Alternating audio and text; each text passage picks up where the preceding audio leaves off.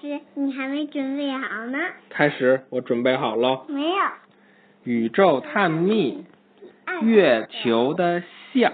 月球的像，这个好漂亮。嗯。这是个冥王星吧？嗯，可能是。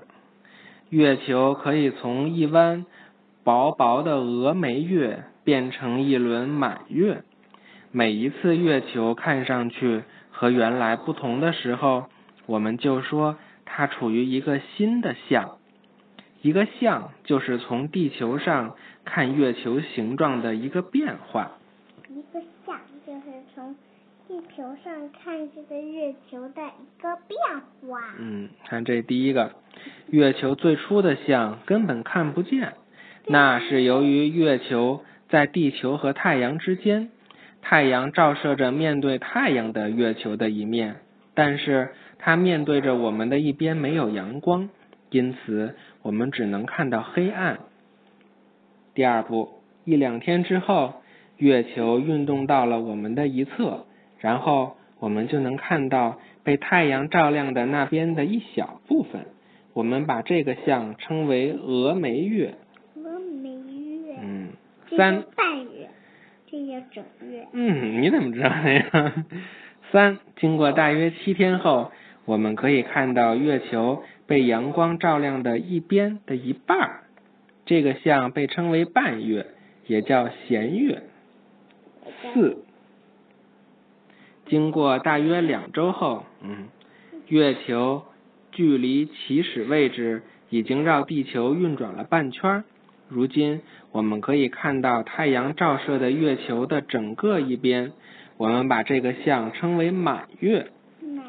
嗯，月球继续运动，而我们能看到的那部分变得越来越少，最后月球又处于地球和太阳之间了。它就这样一二三四，一二三四，一二三四的这么一直变化，这就是月球的不同的像。我这还有关于一首月球的小诗，爸爸给你念念吧。哦，看那月球，这个作者叫 李商隐。